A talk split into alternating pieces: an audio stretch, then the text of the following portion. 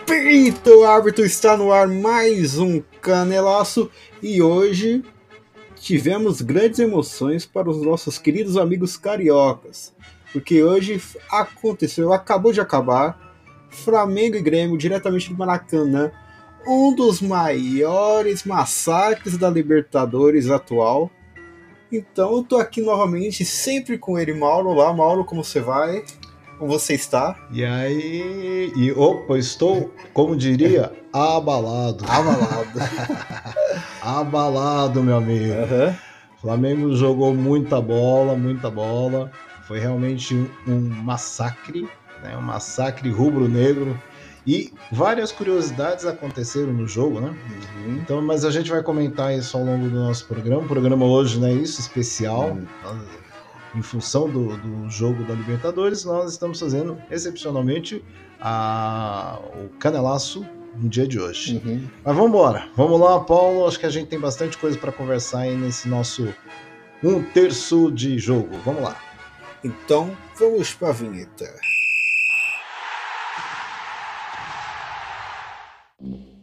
Então, Mauro, tava assistindo o jogo. Quando tava assistindo o jogo, a frase que eu tava esperando foi o Galvão Bueno dizer: virou passeio, amigo. Porque quando foi marcado o, o, o, segundo gol do Flamengo, aí depois veio o terceiro, aí veio o quarto, eu falei, meu Deus. Aí veio o quinto com gol do Rodrigo Caio. Aí eu falei, não pode, isso não pode estar acontecendo. O Grêmio. Rodrigo Caio. Rodrigo Caio, tão Rodrigo questionado, Caio. consegue fazer o seu gol. E eu falei assim, meu Deus, o Grêmio é o apagão do, da seleção brasileira. No final, na coletiva, o Renato Gaúcho vai ler a carta da Andalúcia lá, do Rio Grande do Sul, e vai falar: O que, que aconteceu Desculpa, aqui? Lúcia. O que, que aconteceu? Você sabe que esse jogo, quando eu vi o placar, né, estava uhum. em trânsito. Sim. Quando eu vi o placar do jogo, 5 a 0 me lembrou um, um jogo entre Palmeiras e Grêmio. Palmeiras e Grêmio? É. Qual dos Palmeiras, Palmeiras e Grêmio? Palmeiras e Grêmio. Ah. uma semifinal de campeonato brasileiro. Ah. Campeonato brasileiro ou Libertadores? Acho Libertadores. Libertadores, Libertadores. aquela famosa é. que o Palmeiras consegue meio que virar. Ou foi o Grêmio? Exatamente. E na época, olha, inclusive quem era o técnico era o, o querido Felipão, Felipão. Né? tinha Jardel, Paulo Nunes, era um time muito, muito interessante do Grêmio. Uhum. E o Grêmio ganhou do Palmeiras no primeiro jogo de 5 a 0 5 a 0 E aí teve um jogo de volta, Palmeiras ganhou de 5 a 1 do Grêmio Sim. aqui no Parque Antártica, né? Uhum. Só que não tem jogo de volta. Aí eu fiquei pensando, esse é o primeiro jogo ou o último jogo dos últimos jogos? Ficou claro que foi o último jogo dos últimos jogos. Exatamente. O Flamengo realmente atropelou o Grêmio. Né? Atropelou. Né? E... e, o que, que você achou? Da... Oh. Olhando assim, é que é até difícil falar de um jogo como esse, onde tem tantos gols, né? Uhum. Mas eu queria te fazer uma pergunta, Paulo. Diga lá. O que, que você achou, né? Do pensando o primeiro tempo, que foi um jogo meio amarrado ali, teve o Flamengo atacou, o Grêmio também e tal. E fatalmente o segundo tempo, que foi um outro jogo. Uhum. O que, que, você achou desse primeiro tempo e segundo tempo? Qual é a sua análise? Uhum, vamos falar sobre o Mengão. Então, no primeiro tempo, o Flamengo. No primeiro tempo, o Flamengo e o Grêmio estavam um jogo bem disputado, com chances entre os dois times. Não muito mais do Flamengo, obviamente. O Flamengo chegava sempre, mas sempre tava com aquela pulga atrás da orelha falando: o Grêmio vai chegar e quando o Grêmio chegar tem perigo. O Grêmio teve uma oportunidade de fazer, perdeu o gol, perdeu o gol uhum. e no final do primeiro tempo, lá pelos 38, 39, não me lembro o tempo certo, é, o Flamengo novamente com aquele seu contra-ataque mortal que já, a gente já tinha comentado no programa passado, que fez com o Fluminense, Sim. conseguiu fazer o gol com o Bruno Henrique. E aí, depois desse gol, é, o Flamengo começou a administrar o seu resultado, começando a atacar, e eu acho que o Grêmio começou a sentir.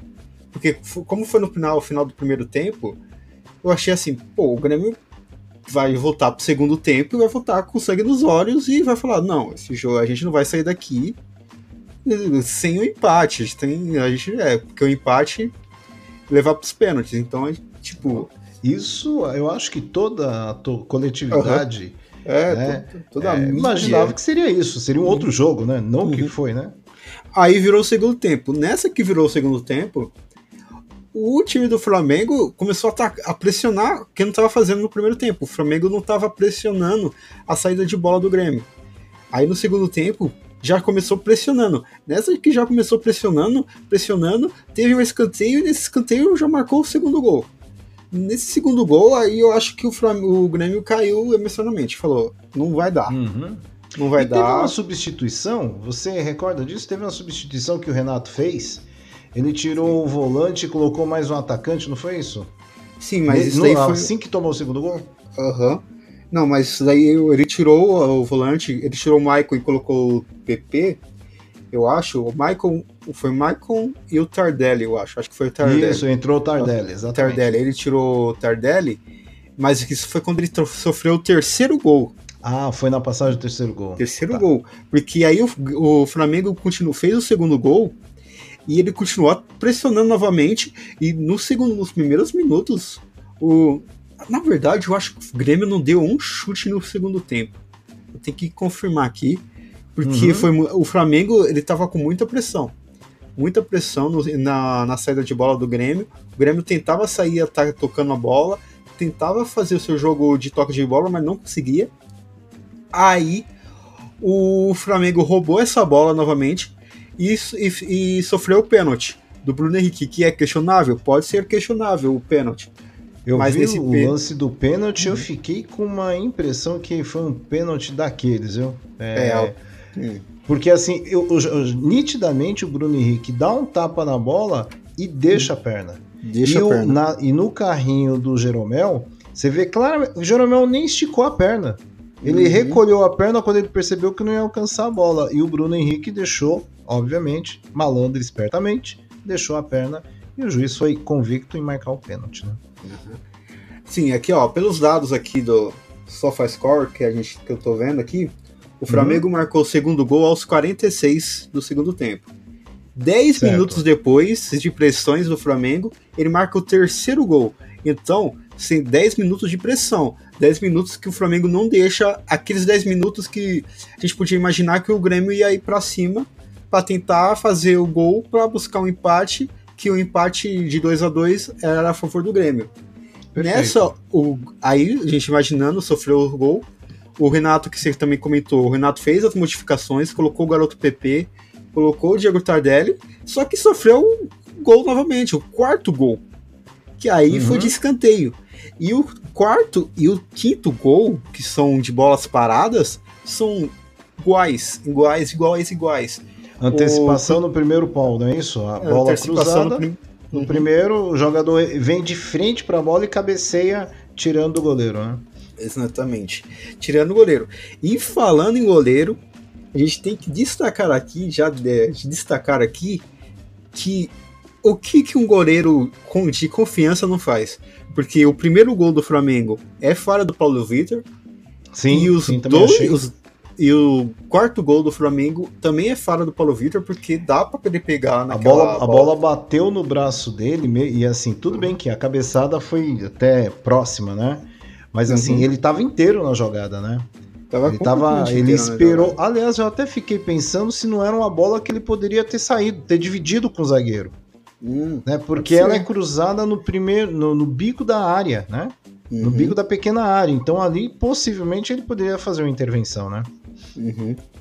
Então, aí, tipo, no quinto gol, o Grêmio já tava, tipo, desgastado emocionalmente, já tava desacreditado, porque o Rodrigo Caio, ele nem levanta pra cabecear a bola, ele, Ele tá sozinho abaixa, pra né? cabecear a bola. Ele se abaixa pra cabecear a Ele se bola abaixa pra sozinho. cabecear a bola. e marca o quinto gol.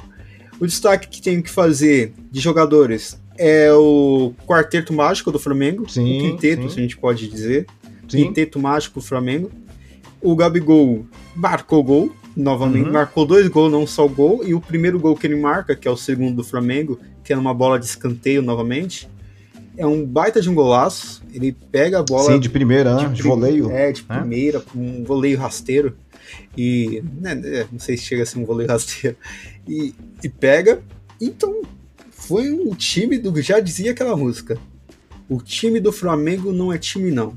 Time é o Vasco da Gama. O Flamengo é seleção. Nossa, e realmente, olha, e não dá para negar, eu também estou aqui acompanhando aqui o scout do jogo pela Footstats, que será a nossa patrocinadora daqui a um tempo, que assim seja, né? Uhum. É, e aí ela traz alguns dados interessantes, por exemplo, com relação à questão de como o desenvolvimento do jogo do Flamengo se deu, né? Olhando o jogo inteiro. O Flamengo, incrível, olha que interessante, é uma coisa que nós já vimos conversado em oportunidades anteriores em relação ao tipo de jogo que o Flamengo está realizando. É, no mapa de calor mostra exatamente que o Flamengo não joga concentrado no meio de campo na frente da grande área. Toda a jogada do Flamengo é feita pelas laterais, aquelas triangulações que nós já comentamos e, e uhum. várias vezes aqui, que é, ela sai exatamente dos dois lados, ou seja, um time equilibrado, joga tanto pela direita como pela esquerda. Então é um time que joga com velocidade de transição. Um, um nome que foi muito falado hoje no, pelos comentaristas que acompanharam o jogo foi o jovem Gerson, né? O jovem Gerson ele foi apontado pelos comentaristas como um melhor jogador em campo. É, o que, que você acha campo. disso, Paulo? É o melhor jogador em, em campo, Gerson. Olha, é que como é, eu acho que eu talvez eu concorde, eu tava aqui analisando um pouco, porque o Gerson ele deu uma tranquilidade pro meio de campo do Flamengo, ele dá uma transição boa entre a zaga e o ataque. Ele faz o famoso área área, box to box. Uhum. Então, eu acho que o Flamengo, ele. O Gerson, eu acho que o Gerson tem, é, foi o melhor em campo. É, eu tô pensando em outro jogador aqui que possa ter. Everton Ribeiro? Everton Ribeiro, talvez. Eu vi, eu vi alguns lances do Everton Ribeiro, ele participa uhum. bem de quase todos os lances uhum. de gol do Flamengo, né? Uhum, sim, é que eu tô pensando no Bruno Henrique, porque o Bruno, Bruno Henrique, Henrique, foi foi muito primordial porque ele fez o ele iniciou o contra-ataque pro o primeiro gol, Sim. apesar que a jogada foi iniciada pelo Gerson novamente também que o Gerson é que o Gerson ele é como que é? Ele não recebe assistência do jogo do gol, mas ele ajuda a ter o gol. Se é, Sim, se... ele participa uhum. efetivamente da criação do lance, né? Uhum. Ele tá lá tipo no atrás da linha do meio de campo, ele já pega essa bola e já mete para um Bruno Henrique, para um Everton Ribeiro, que aí já, já tem a oportunidade de fazer o gol. Então, entre Bruno Henrique e Gerson, acho que eu vou pro Bruno Henrique, porque eu acho que ele foi bem mais decisivo pro sim, jogo. Sim, sim. Não, é, realmente, o Bruno Henrique, ele merece. Aliás, ele fez até mais um outro gol, né? Que não foi válido, ele estava em é... condição de impedimento né, no, sim, no lance. Sim. Né? Mas o você vê claramente... estava em impedimento e... Sim, na sequência do lance. O... Agora, um, um, deixa eu fazer um destaque aqui em relação a, a, essa condição que, a, mais uma vez, a FIFA traz uma inovação que não é, é complicada de se entender. A jogada sai quase no meio de campo, o jogador caminha com a bola, vai Porra. quase até a linha do fundo, cruza a bola para trás, o outro jogador que acompanhando o lance que não estava impedido faz o gol e o bandeirinha dá impedimento. A pergunta é: não poderia ter sido marcado impedimento? Já impugnada a jogada, não precisava desgastar o pobre coitado do, do Gabigol? Cara, comemora lá, tá comemorando, tá, bate a alegria, a emoção do gol. E aí vai lá e o, o árbitro vai lá e corta, a bandeirinha vai lá corta toda essa emoção. Deveria, né? É uma nova regra que eu não concordo muito, por causa que falam que aqui a gente teve aquele lance do, do Cruzeiro e Corinthians no final de semana uhum. que que o, que o juiz falou, vou parar, né? o bandeirinha fala, dava, é, bandeirinha dava impedimento, mas não dava impedimento. Saiu aí, correndo, né? Segui, saiu correndo. Aí é bem confuso essa regra. Eu acho que nem os bandeirinhas entendem o que, que eles têm que fazer, porque eu acho que eles, no instinto de bandeirinha, eles têm que, eles levantam a bandeira. Exato. Mas eles lembram que eles têm que deixar a jogada seguir. Então, Ou seja, eles acabam confiando, entregando sempre a responsabilidade da decisão pro VAR, né? É, então aí, porque aí checa no VAR, ah, tava impedido. Pô, mas raios, por que não marcou o impedimento antes? Talvez diria Jesus. Porque raios não marcam um impedimento antes e desgastam o meu jogador. Mas é uma coisa do que o futebol, possivelmente, daqui a alguns anos, terá que rever, né? Porque é, é, uma coisa esdrúxula, não tem sentido eu, né, deixar a jogada tô, acontecer.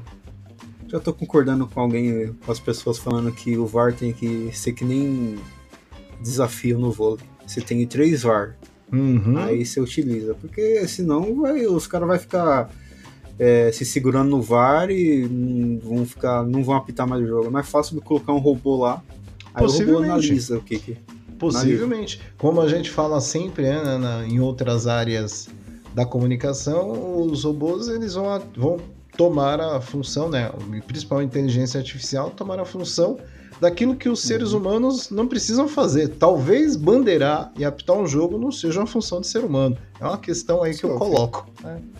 É, é para é. se pensar.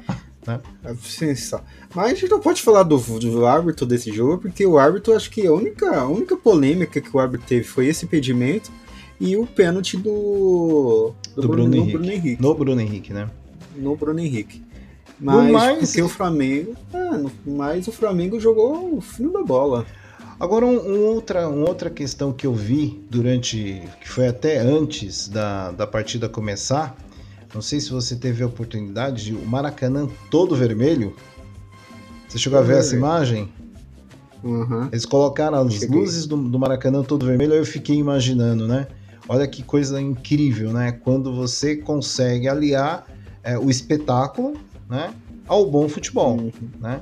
Então, sabidamente, Exatamente. todo mundo imaginaria que ia ter um bom futebol, né? O jogo entre Grêmio e Flamengo estava sendo bastante esperado. E o estádio também, a atmosfera do estádio também ajudou, né? Então, assim, o espetáculo uhum. foi completo para a torcida, obviamente, do, do Flamengo, né? Não podemos dizer o mesmo em relação à torcida do Grêmio. Agora, o que diria é. Renato Gaúcho, que semanas atrás nós conversávamos então em outras oportunidades, hum. O Grêmio tem o melhor futebol do país. E agora? É, e agora? E aí, Renato Gaúcho? O que, que aconteceu? Eu não tive a oportunidade de ver a entrevista coletiva dele. Uhum. Então não sei quais são as palavras dele, porque a gente está gravando momentos depois do, do término do jogo. Mas uma coisa que eu tenho certeza, eu tô, eu tô criando uma teoria na minha cabeça que eu preciso lapidá-la melhor, que é será que Renato Gaúcho é isso mesmo que a gente acha que Renato Gaúcho é? Hum, é uma... Ou a gente tá desacreditado de bons treinadores no Brasil? Aí o primeiro que faz algum trabalho diferente dos outros, a gente já coloca em um pedestal acima. Porque o Tite, o Tite foi colocado no pedestal acima para fazer diferente dos outros. Uhum. E foi passando os tempos, ele está fazendo o mesmo que os outros. Seria Renato Gaúcho um treinador igual ao Tite? Porque o Renato Gaúcho tem 20 anos já de experiência no futebol, tá aí, já chegou em finais de Libertadores e já fez trabalhos hum, minimamente questionáveis em outros times o Grêmio do Renato Gaúcho é o primeiro time que. o primeiro trabalho do Renato que tem sucesso, porque não me lembro de um outro trabalho que tenha dado tanto sucesso como esse Grêmio deu pro. E aí a gente também tem que considerar algumas questões, né? Que em relação que, obviamente, que o trabalho do, do Jorge Jesus à frente do Flamengo vai nos uhum. question, vai colocar alguns questionamentos para quem gosta de futebol, né? Um deles, por exemplo, é certo. é a relação do treinador com os seus clubes.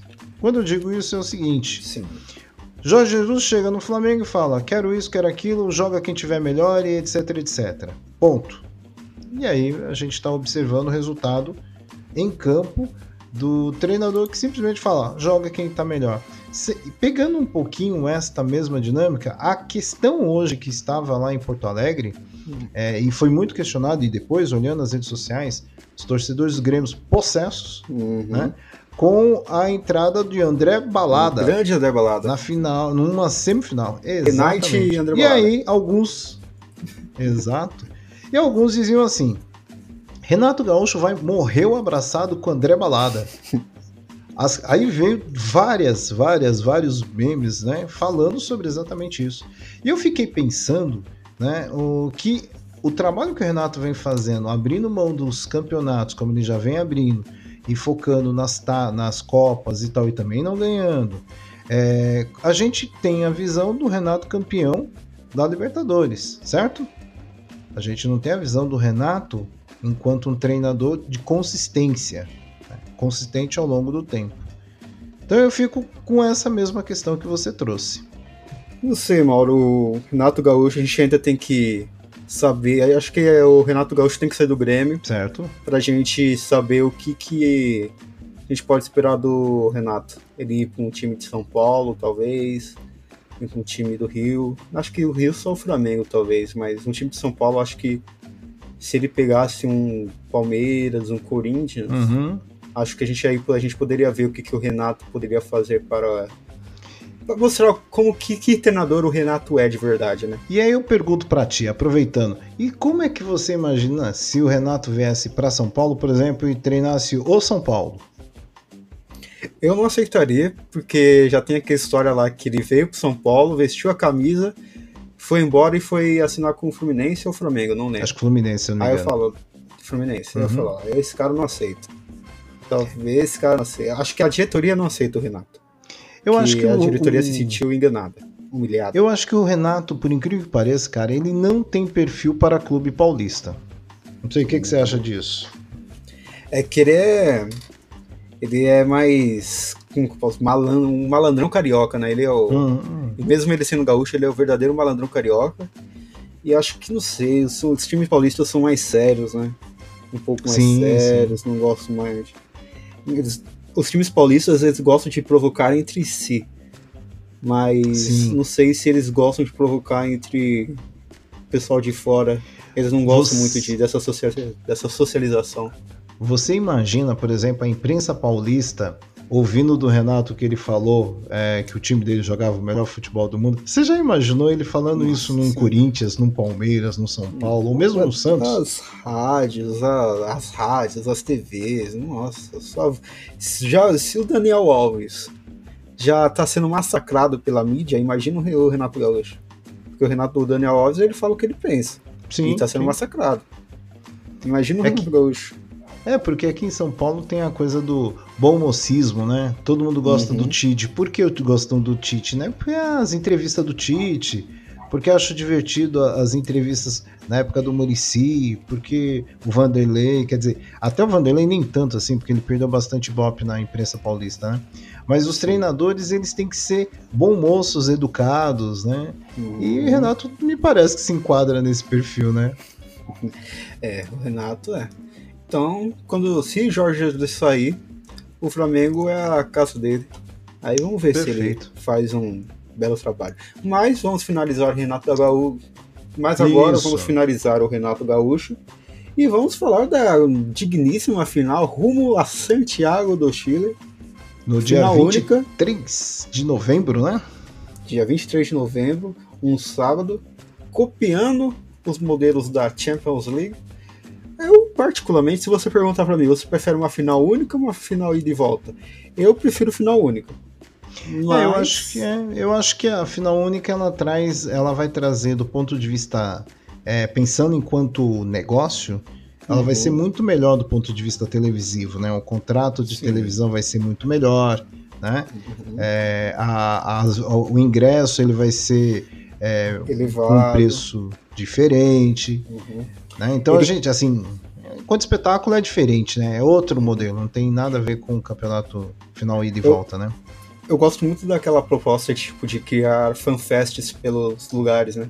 Então, sim, sim. você vai, a final, por exemplo, a final seria aqui em São Paulo.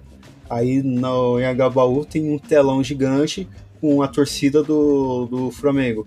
E lá no, sei lá, no, no Pacaembu tem um telão gigante com a torcida do, do River. Fazer essa troca de cultura, alimentar o turismo.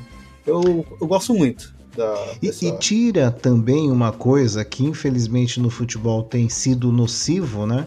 Que as pessoas, por exemplo, não podem dividir um estádio, né? Então, Exatamente. torcidas de times diferentes, não falando nem rivais mais, tá? Uhum. Torcidas diferentes, elas não podem dividir um estádio, por exemplo, na capital, na sede de um e de outro, né? Eu fiquei abismado hoje no, jogo, no, no grande jogo da temporada do futebol brasileiro. Tá um buraco gigante no Maracanã porque não pode ter torcida. Exatamente. Aquele um, um, aquele um anel inferior do, do, do Maracanã é, fica vazio porque segurança de torcida. Como lá, né, pessoal? O pessoal vai se matar, vai se matar, mas deixa só curtir também, não sei. E isso, isso faz uma grande diferença, né? No, quando a gente pensa o, o, esporte. E não é só no Brasil, né? Porque as finais uhum. únicas elas têm sido praticamente um modelo é, de quase todas as Copas, né? Porque tem problema também na Europa, né? A gente fala do Brasil é, por questões econômicas, mas lá, né? Na Europa é problema com relação a racismo, né? Uhum. A xenofobia, quer dizer, tem outras coisas, né, que envolve, né? Os hooligans que tem lá, né? Sim. Tipo, os, os, os ultras que tem na França, é, lá também não é diferente. Só que não. lá eles colocam uma segurança reforçada, eles têm uma educação melhor e eles recebem punições, né? Diferente daqui Sim, que não recebe punições. Mas falando aqui de é. Boca e Rio, de Boca e. De, não, Boca não. Mas falando aqui de River e Flamengo, qual que é a sua aposta para daqui um mês, exatamente um mês, para essa grandíssima final que vai dar vaga para o Mundial de Clubes? Eu tenho, eu tenho observado, por exemplo, que o Flamengo está chegando muito inteiro, né? tecnicamente, fisicamente. O time do Flamengo, o Flamengo precisa jogar inteiro. E aí a gente também tem que considerar que o Flamengo também está disputando o Campeonato Brasileiro, hum, né? Certo. Então, assim, será é, uma competição que vai exigir muito do Flamengo, né? E o Flamengo, ele, obviamente, que ele vai querer levar agora os dois títulos, principalmente pela vantagem que ele está do segundo colocado e uma final que vai levá-lo ao Mundial depois de tanto tempo, né? Desde 83 que o Flamengo não 81, chega numa, né? numa final de Mundial. 81, para ser exato, né? Então, assim, eu acho que o Flamengo vai querer ganhar, só que vai depender muito também como o Flamengo vai se comportar ao longo do Campeonato Brasileiro. É. Segundo o Jorge Jesus, ele não vai poupar é. ninguém. Então, é, é, um detalhe. Agora, fazendo o prognóstico do jogo é, em si, é, vai ser um grande jogo, sem dúvida nenhuma. O River também tem um time muito experiente, né, um time rodado, disputou o ano passado a final da Libertadores. Então eu acredito que o jogo vai ser muito, muito, muito disputado e de um nível técnico que talvez nós não tenhamos visto nas últimas, nas últimas talvez 10 edições da Copa Libertadores. Né? É verdade. Vou falar aqui e me cobre no, no final esse jogo da final da Libertadores vai ser bem melhor que o jogo da final da Champions League entre Liverpool e Tottenham. Vai ser um Possivelmente, jogo, acredito. Ataque atrás de ataque, porque os dois times sabem quando controlar um jogo, principalmente o River Plate. O River Plate domina o seu adversário como ninguém e vai ser um grandíssimo jogo. Acho que vai ser um dos maiores jogos já vistos na América do Sul. Então, é, eu também tenho essa. Eu tô contigo realmente nessa, nessa possibilidade e perspectiva, né? De que realmente o futebol sul-americano lave a alma de, depois de uma final ridícula entre River Plate e Boca, em função sim. não dos dois times, mas sim né, pelos ocorridos lá no jogo de ida. Uhum. É, que é o que ocorreu com o time do, do Boca tal, foi uma coisa realmente lamentável, né? Sim. E agora acho que a gente vai ser brindado com futebol de, de primeira qualidade aí para colocar o, o futebol sul-americano também na rota dos grandes eventos eu esportivos. Eu sempre falo, dá para vender o futebol brasileiro, é que o, a CBF não sabe vender o Brasileirão, mas dá para vender o futebol brasileiro como a Premier League vende a Premier League. Porque o Brasileirão Sim. é um dos campeonatos mais divertidos da, de todo mundo. Uhum. E aí eu, eu até penso uma. Veja como eu, eu vou nessa mesma linha que você colocou. A quantidade de técnicos, você observou a quantidade de técnicos, técnicos que já foram mandados embora nesse Campeonato Brasileiro? É uma pauta boa para uma nova, para um próximo programa, é uma né? pauta boa. E aí isso já começa por aí, né? Quer dizer, vender o futebol significa dar estabilidade para os clubes do ponto de vista financeiro, uhum. né? De divisão de renda, tal, que são pautas bem interessantes para a gente tocar em outro momento. Mas uhum. é, eu queria convidá-lo a fazer um rapidinho uhum. resultado do jogo River e Flamengo. Qual o seu prognóstico? Vamos jogo lá. único, River Santiago, estádio meia meio, 50, é, 50% de River, 50% de flamenguista. Eu acho que vai ser um jogo tenso, truncado, bom futebol, os dois times tentando atacar. Vai ser 2 a 1 pro River Plate. Eu também vejo que o jogo vai ser muito bom, truncado, com velocidade. Os dois times jogam com a bola no pé. Então eu acredito que é, vai ser um a um no tempo normal e o Flamengo, Flamengo vai se tornar campeão da Taça Libertadores edição 2019 nos pênaltis. Promete esse jogo. E está terminando também o nosso podcast Pocket, que esse é o nome que a gente vai dar, o Canelaço Pocket. Sim. Que. Canelaço Pocket. Que uma rapidinha aqui, só pra gente comentar um jogo que aconteceu na rodada, que a gente tem que falar, porque 5 a 0 no Maracanã em cima do Grêmio, que foi intitulado como o melhor futebol do Brasil, não é qualquer dia que a gente tem isso. Então a gente tem que falar. É. Né? Exatamente. E aí, pensando nisso, né? Já adiantando, é... final de semana nós temos Canelaço. Uhum. Sempre é, analisando a rodada do final de semana, começando com os jogos, os jogos de sábado e também de domingo. Então, obrigado para você que escutou até agora. É, compartilhe se você gostou, comente o que você achou e é nós. Eu sou Paulo Henrique, eu estou juntamente com Mauro Bonfim e esse foi mais um Canelaço. Tchau, tchau. Tchau, tchau. Valeu, galera. Abraço. Ah, e só para finalizar, em forma de homenagem, toca o hino do Flamengo aí.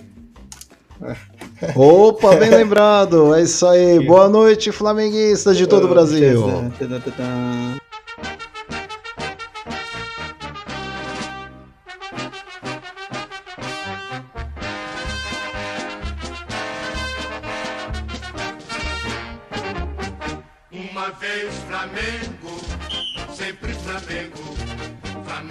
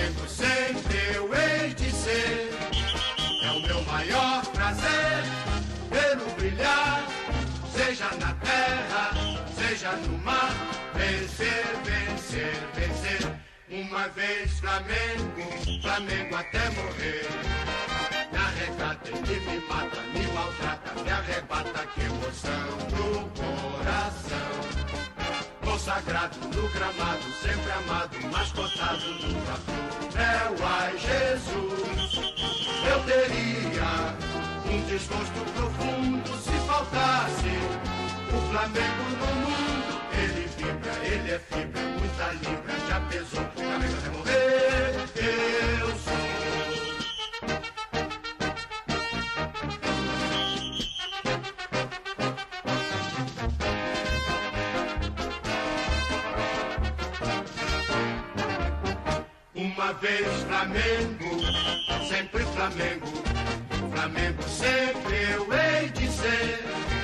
É o meu maior prazer vê-lo brilhar, seja na terra, seja no mar.